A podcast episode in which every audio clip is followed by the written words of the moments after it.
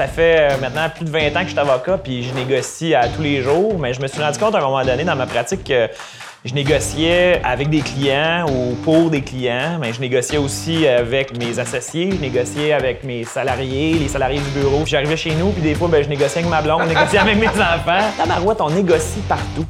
Mon nom est Richard Turcotte, je suis animateur et je suis en compagnie de Yannick Crack, qui est avocat en droit des affaires.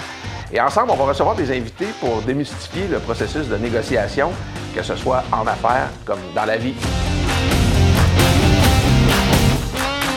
Dans certaines négociations, il y a des gens qui sont euh, équipés ou qui ont les outils pour le faire, puis il y en a d'autres qui leur manquent des outils. Et là, je me suis dit, il y a peut-être des trucs pratiques qu'on peut mettre sur la table pour qu'on, puis qu'on peut donner aux gens pour essayer de s'aider dans ces négociations-là.